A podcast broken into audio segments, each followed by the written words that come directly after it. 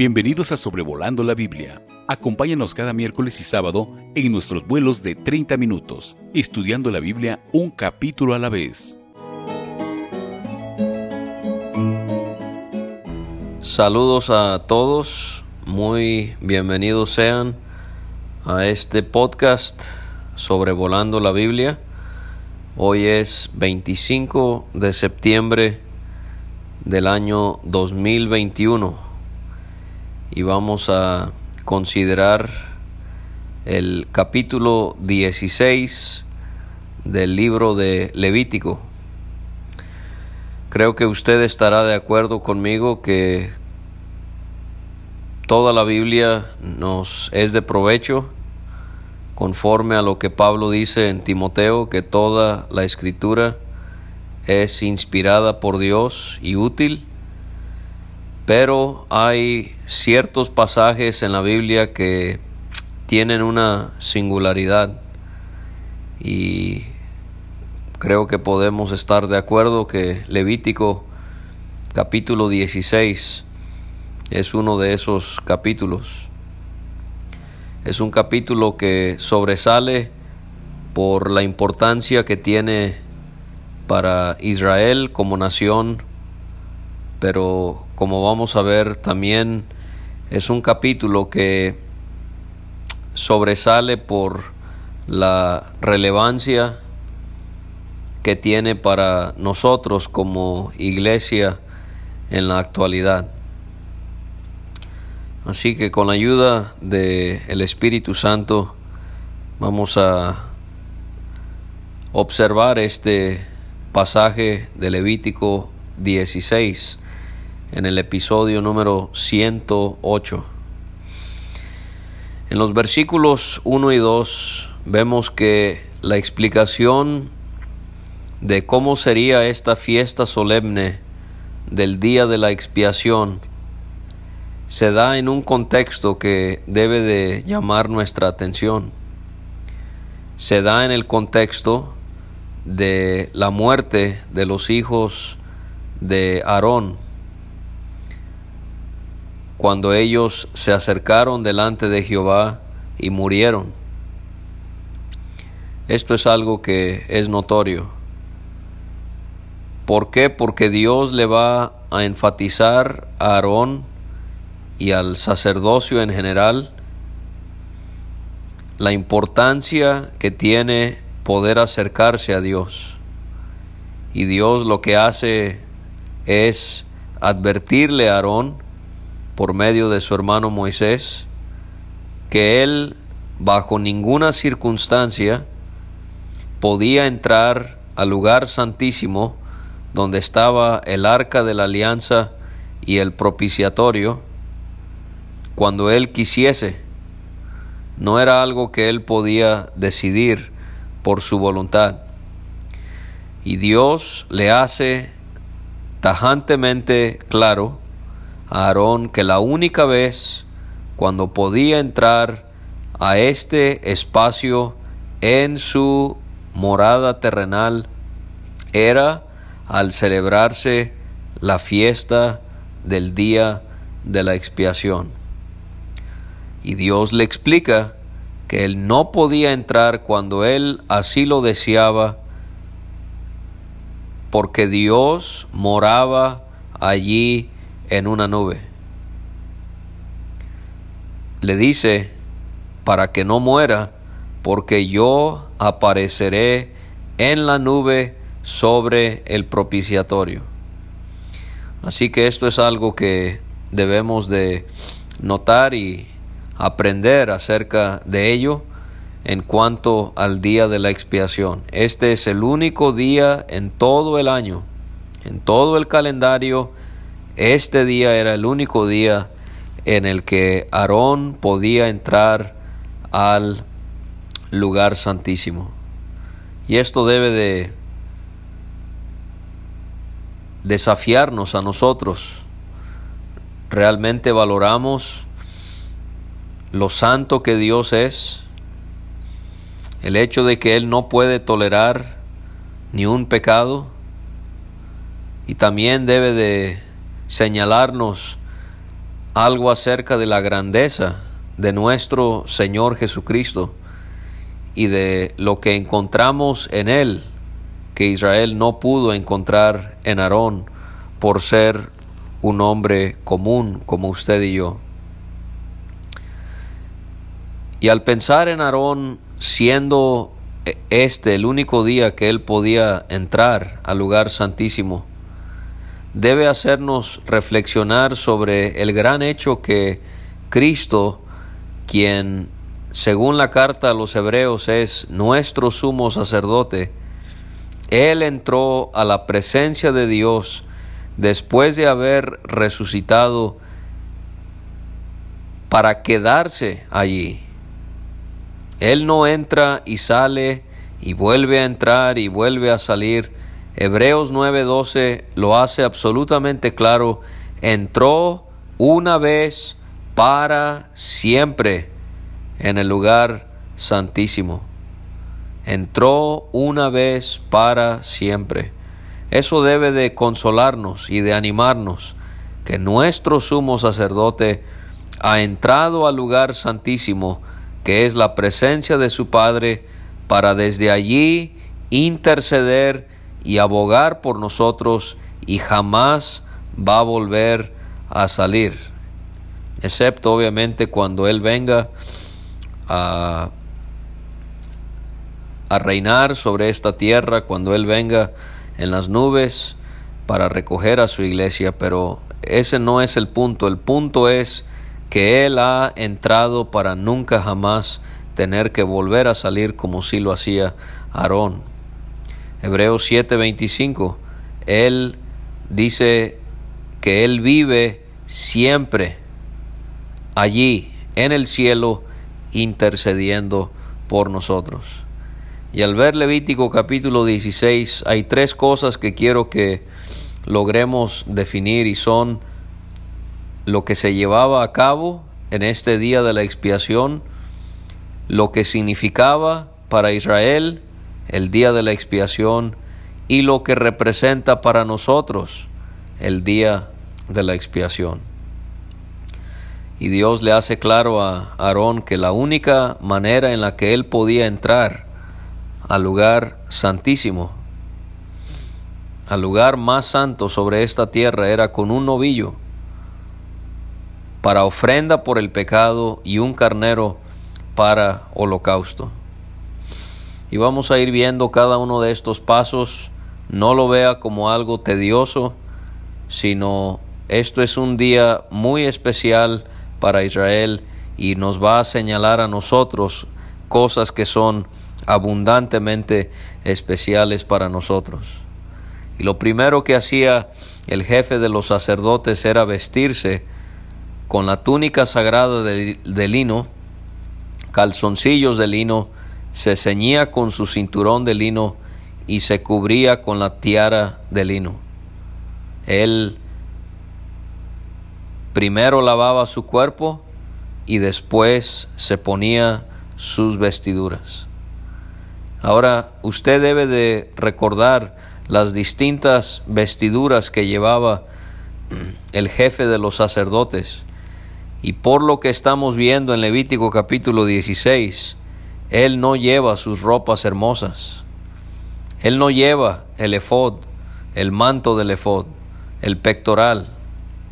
No ve, este no era un momento para mostrar hermosura, que esas prendas se caracterizaban por su belleza, por los materiales del que estaba hecho, por los colores que tenían, por dónde iban situados en su cuerpo.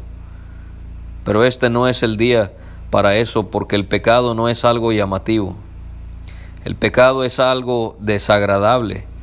Y el pecado de la nación de Israel y cómo había afectado al sacerdocio, al santuario y a sí mismos eso era lo que Dios quería que fuese el enfoque, lo desagradable que es el pecado.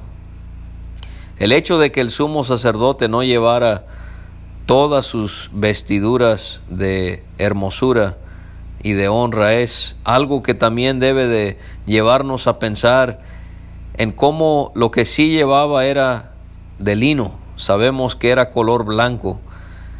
Y el sumo sacerdote en este día nos representa algo muy débilmente de la gran verdad, de la absoluta perfección de nuestro Señor Jesucristo. A pesar de nacer en este mundo, a pesar de vivir en este mundo, a pesar, y esto es lo que más nos va a enfatizar este aspecto en este día del sumo sacerdote, a pesar de que nuestro Señor, Él en la cruz llevó el pecado del mundo, algo que es imposible que podamos discernir en toda su profundidad. Aún así, Él no se vio manchado por nuestro pecado. Era imposible, aunque Él fue hecho ofrenda por el pecado, dice Pablo en 2 de Corintios 5:21, aún así Él guardó su perfección. También el hecho de que iba de blanco el sumo sacerdote debe de llevar nuestras, nuestros pensamientos a meditar en el hecho de que no era un color llamativo. Hay otros colores que serían mucho más atractivos que el blanco. Y quizás esto es lo que Isaías dijo de nuestro Señor y de lo que el hombre percibió en él. No hay parecer en él, ni hermosura. Le veremos más sin atractivo para que le decíamos. Para nosotros encontramos mucho atractivo en Cristo. Hemos concluido que no hay nadie como Él. Él es el centro de la atracción de nuestras vidas y de nuestras iglesias. Pero para el hombre natural no hubo algo que le llamara la atención en nuestro Señor. Vamos a notar que Aarón tenía que lavar su cuerpo antes y después de haber participado en cada uno de estos actos en el día de la expiación. Y más adelante haremos un contraste en cuanto a eso con nuestro Señor. Pero entonces Aarón, él tomaba dos machos cabríos de la congregación. Uno era para ofrenda por el pecado y el otro carnero era para holocausto. Podemos ver cómo habían estos animales que se sacrificaban en el día de la expiación. Habían dos machos cabríos, había un novillo y habían dos carneros que eran sacrificados. Y pensar que cada uno de estos animales se requerían cada año para poder traer expiación o limpieza o reconciliación para Israel pero con nuestro Señor Jesucristo, en relación a nuestro pecado, Él solo tuvo que sacrificarse una sola vez y para siempre. Él no necesitó de más de una muerte, de más de un sacrificio, Él no necesitó de que otros se sacrificaran junto a Él para poder expiar el pecado de aquellos que creerían en Él sino que Él bastó que lo hiciese una sola vez. Aarón ofrecía el novillo. ¿Para qué era este sacrificio? Era como ofrenda por el pecado. ¿Para quién? Para hacer expiación para sí mismo y para su casa. Qué interesante que Aarón, para poder ver el pueblo de Israel gozando de la expiación de sus pecados, él primero tenía que expiar los suyos. Y este es un gran contraste también que podemos ver entre Aarón y el Señor Jesús, porque nuestro Señor Jesucristo, Él no necesitó de la sangre de otros animales para purificarse, porque Él no era alguien que requería purificación, Él era perfecto. Pero sí hay un sacrificio relacionado con Cristo que tiene que ver muy íntimamente con nosotros. Pero a diferencia de lo que sucedió con Aarón, él dependió de la sangre de un animal. El Señor Jesucristo no dependió de la sangre de nadie más, sino la de Él mismo. Hebreos 9 nos enfatiza este contraste, porque si la sangre de los toros y de los machos cabríos y las cenizas de la becerra rociadas a los inmundos santifican para la purificación de la carne, cuanto más la sangre de Cristo, el cual mediante el Espíritu Eterno se ofreció a sí mismo sin mancha a Dios, limpiará vuestras conciencias de obras muertas para que sirváis al Dios vivo. Y podemos ver entonces cómo es que Él enfatiza este contraste. Y algo que también nos puede ayudar en nuestro estudio sobre el día de la expiación, Hebreos 10:4, porque la sangre de los toros y de los machos cabríos no puede quitar los pecados, cuando la sangre de nuestro Señor sí lo logró y lo seguirá logrando hasta que termine el día de la gracia. Así que él necesitaba, el sacerdote necesitaba expiar su pecado antes de que fuese expiado el pecado de la nación. Y vamos a ver que en Levítico 16 hay expiación para él, para su familia, para el sacerdocio, para la tienda de reunión y para la nación de Israel. La palabra expiación, que es la palabra clave para el día de hoy, es cubrir o purgar y tiene que ver con la palabra reconciliación. Equivale a lo que leemos en el Nuevo Testamento en cuanto a una palabra que se repite no muchas veces, pero sí es muy importante que comprendamos esta gran verdad y es la palabra propiciación. Pablo dice en Romanos 3:25 a quien Dios puso como propiciación, obviamente refiriéndose a Cristo Jesús según el versículo 24. Él es nuestra propiciación. Pablo entonces menciona este término en Romanos 3 y el que también menciona este eh, esta doctrina es el apóstol Juan. Él escribe en Primera de Juan capítulo 2 y versículo 2 acerca de Cristo el justo. Él es la propiciación por nuestros pecados, y no solamente por los nuestros, sino también por los de todo el mundo. No limite la obra de Cristo para solo aquellos que iban a ser elegidos. La obra de Cristo es para todo ser humano sobre este planeta Tierra. El apóstol Juan también menciona la propiciación en su primera carta, en el capítulo número 4 y en el versículo 10.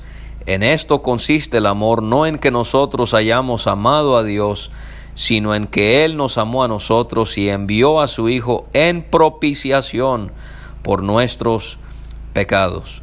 ¿Se acuerda lo que dijo el publicano en el Evangelio de Lucas?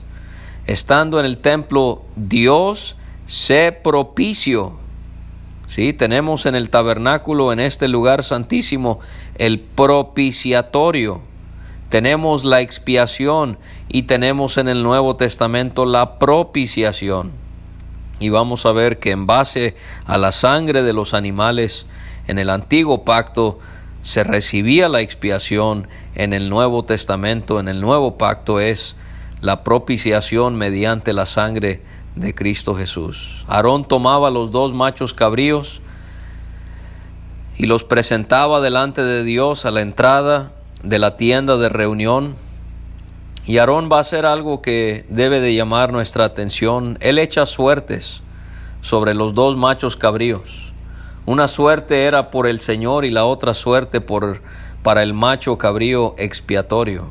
Uno moriría, el otro quedaría vivo, aunque fuese por un tiempo. Echar las suertes, por ejemplo, a través del Urim y el Tumim, esas piedras que el sumo sacerdote tenía, eh, en el efod era una manera en la que Dios manifestaba su voluntad a su pueblo en esos tiempos. Nosotros no gozamos de esta manera de, que Dios nos dirija porque tenemos la Biblia completa. Pero antes de que se completara la Biblia, Dios manifestaba su voluntad a través de las suertes siendo echadas. Josué 17.1, primero de Crónicas 24.31, Nehemías 10.34 y en Hechos de los Apóstoles 1.26 tendríamos algunos ejemplos de cuando se echaron suertes para conocer la voluntad de Dios. Aarón ofrecía el macho cabrío sobre el cual había caído la suerte para Jehová. Este iba a ser como ofrenda por el pecado, ya que se está viendo el pecado de la nación. El animal sobre el cual había caído la suerte para ser el macho cabrío expiatorio era presentado vivo delante de Dios para hacer expiación sobre él y después ser enviado al desierto. Aarón ahora él toma el novillo que era para su pecado, para la ofrenda por el pecado que era suyo, que era para hacer expiación para él y para su casa, y él degolla a este animal. Cuando un animal es degollado, pensamos en los sacrificios físicos que nuestro Señor sufrió al ser crucificado. Aarón tenía que tomar un incensario con brasas de fuego del altar de oro o del incienso, y en sus puños tomaba incienso para poder llevarlo detrás del velo. Y cuando él llegaba al lugar santísimo, se formaba una nube con el perfume que cubría el propiciatorio para no morir. Aarón no podía ver a Dios, porque el hombre, a pesar de que era el sumo sacerdote, a pesar de que era aquel que representaba al pueblo de Israel delante de la presencia de Dios, el hombre no puede ver a Dios y puede sobrevivir. Gracias a Dios con nuestro sumo sacerdote es muy diferente, porque nuestro Señor Jesucristo, Él es Dios, Él es la imagen de Dios. Él es el resplandor de su gloria y aparte de ello, Cristo tiene una relación tan íntima con su Padre que Él podía decir yo y el Padre uno somos.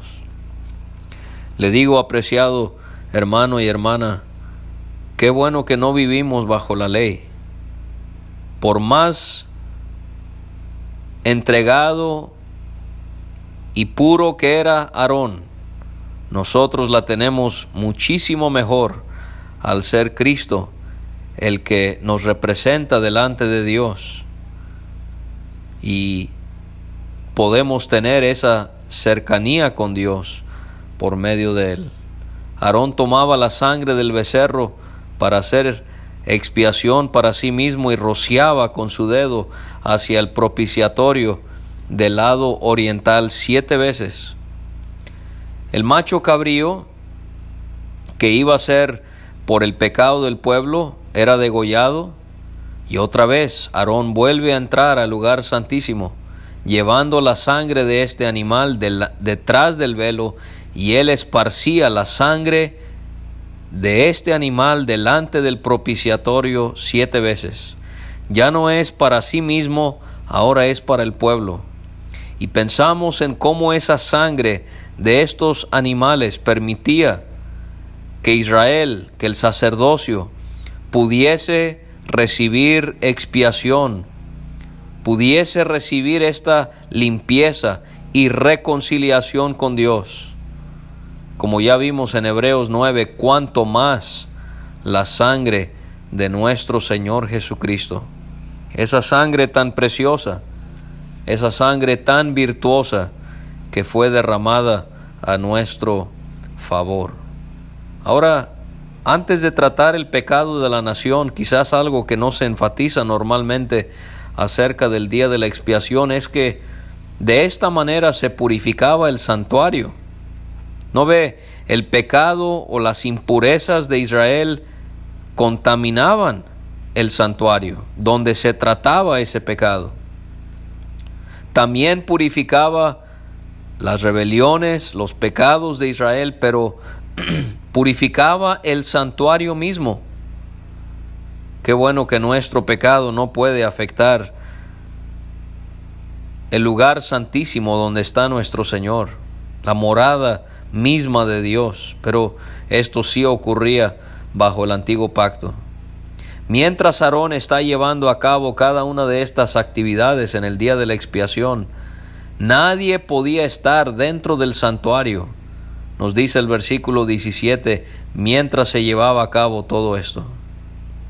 Aarón, él salía al altar de sacrificio en el atrio, recuerde, y él ponía sangre del becerro sobre los cuernos y esparcía sangre sobre el altar siete veces. De esta manera se limpiaba y se santificaba el altar. Otra vez estamos viendo cómo es que la morada de Dios, la tienda de reunión está siendo limpiada y santificada por causa del pecado de la nación de Israel. Aarón ahora él va a mandar a traer el macho cabrío vivo. Y tenemos una escena muy conmovedora aquí porque Aarón pone sus dos manos sobre la cabeza de este animal. Él confesaba sobre él todas las iniquidades cometidas a lo largo de ese año y lo enviaba al desierto, llevado por alguien que era elegido, para que lo llevase a una tierra inhabitada, donde ese macho cabrío iba a morir abandonado. ¿No ve el macho cabrío que fue sacrificado, degollado, y su sangre llevada al lugar santísimo? Sin duda es una representación de nuestro Señor sobre aquella cruz derramando su sangre para que nosotros pudiésemos tener acceso a la presencia de Dios.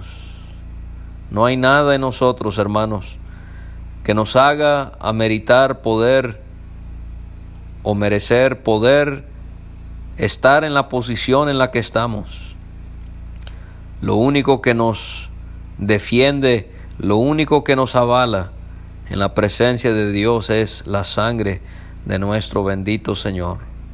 Pero ahora este macho cabrío, él no era degollado ni sacrificado, él era llevado a una tierra inhabitada para morir solo. Lo llevaba un hombre que era elegido y ahí lo dejaba y él tenía que regresarse al campamento y ese animal como si fuera llevaba el pecado del pueblo, de la nación, a lo largo de un año para morir solo. Este sin duda es el aspecto de la obra de Cristo cuando Él fue desamparado y abandonado por su Dios, al llevar nuestras maldades, mas Él herido fue por nuestras rebeliones y molido por nuestros pecados. Y el castigo de nuestra paz fue sobre Él y por su llaga fuimos nosotros curados. Todos nosotros nos descarriamos como ovejas, cada cual se apartó por su camino, mas Jehová cargó en Él el pecado de todos nosotros.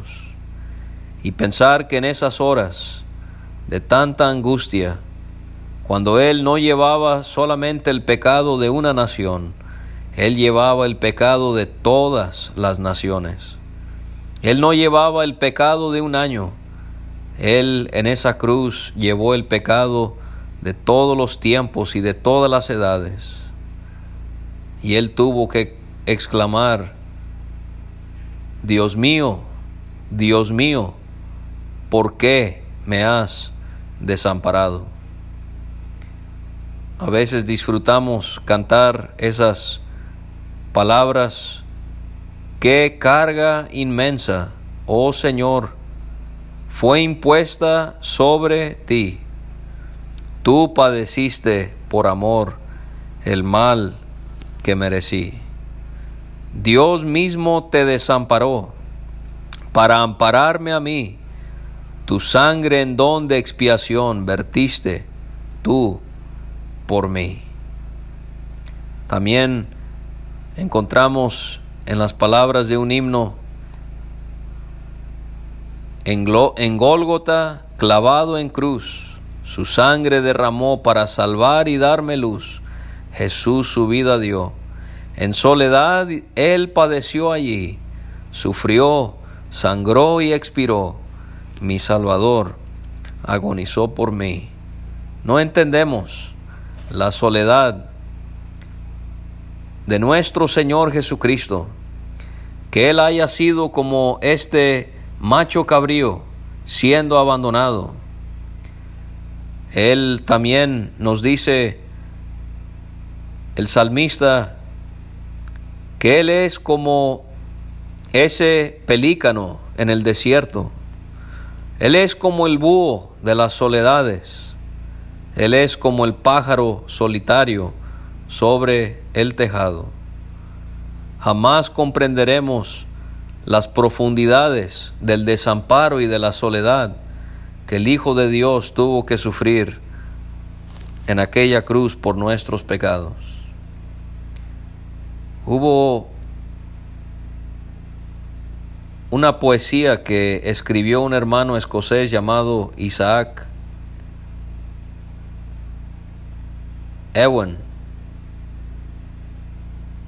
que fue traducido por mi padre David Alves, que se titula Azazel, que describe este chivo de salida, es lo que significa la palabra Azazel, este chivo que era sacado.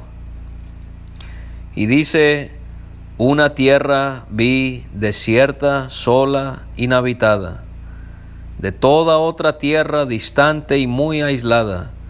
Ningún humano había jamás pisado en ella, tampoco vi un sol, ni luna, ni estrella. De lágrimas, gemidos, no se hace caso allá, el cielo muerto y todo manantial muy seco está. Un pájaro que cante jamás allí va a ver, y alguna flor hermosa tampoco se va a ver. Desolación indescriptible es lo que reina allí. Cual déspota desesperante así fue lo que vi. Se estanca el aire, no hay estaciones como acá, no cambia nada, no hay esperanza ni la habrá. Cabizbajo, un chivo vi su carga le pesaba, de ojo hundido, pata hinchada, lento caminaba. En esta tierra triste, solo y maldito, abandonado ya, se escucha su balido. El universo traspasó, se oyó con claridad, también el eco resonó en la gran eternidad. Lamento triste de uno en cruz atribulado. Mi Dios, mi Dios, ¿por qué me has desamparado? El macho cabrío era llevado y ahí moría solo. Aarón llegaba al tabernáculo y él tenía que quitarse sus vestiduras de lino. Entraba al santuario y las ponía allí. Él otra vez tenía que lavar su cuerpo en agua. El contraste aquí que habíamos adelantado es Cristo no necesitó de ningún tipo de purificación a pesar de haber llevado nuestro pecado. Aarón sí. De esta manera, con todo lo que él había hecho, se hacía expiación por él y por el pueblo. Ahora, él ofrecía holocausto en el día de la expiación. Ese animal que quemaba sobre el altar nos hace siempre pensar en Cristo ofreciéndose completamente a su Dios, pero aquí es muy especial porque es en relación a su muerte. Es llamativo poder estudiar la entrega de Cristo a la voluntad de su Padre a lo largo de su vida, pero hay algo muy significativo de considerarlo en relación a su muerte. Él derramó su vida hasta la muerte, dice Isaías 53. Pablo dice acerca de Cristo que Él fue obediente hasta la muerte. La grosura del sacrificio de pecado era quemado sobre el altar. La grosura siempre simboliza lo que Dios disfrutó en su Hijo, a pesar de que le abandonó Dios a Jesucristo. Él ha encontrado un infinito agrado en la obra que hizo su Hijo. El, el, que había llevado el macho cabrío al desierto, y es en el versículo 26 que se menciona la palabra Azazel, que significa sencillamente chivo de salida. No, no, no hay que pensar que significa más allá de eso, es el chivo de salida.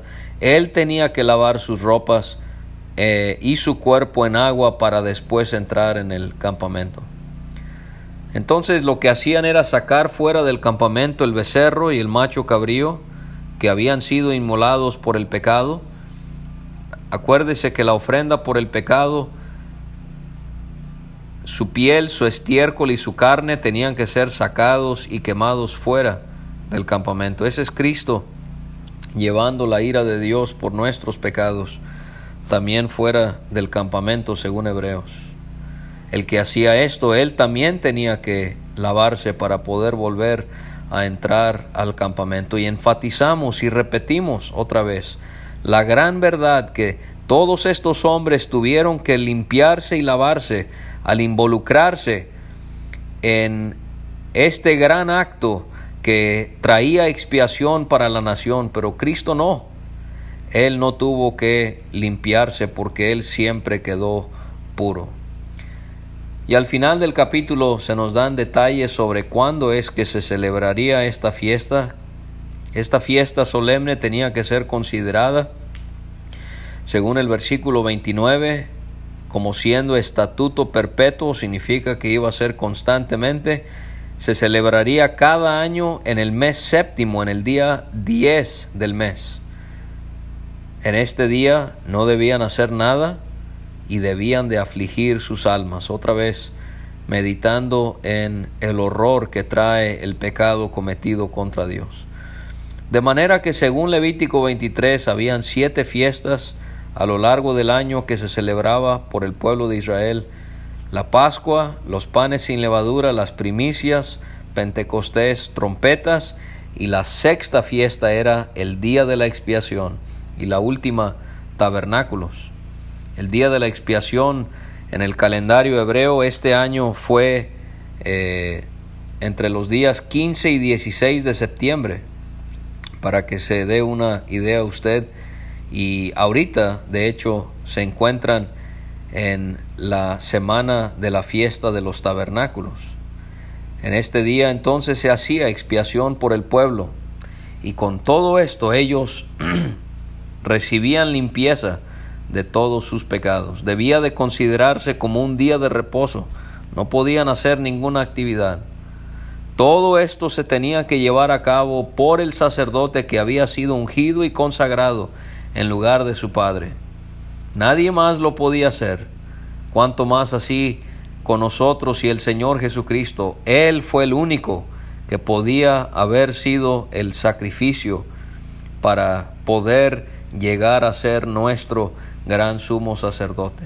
Todo esto, como ya mencionamos, resultaba, según el versículo 33, que el santuario, el mobiliario y el sacerdocio quedara expiado.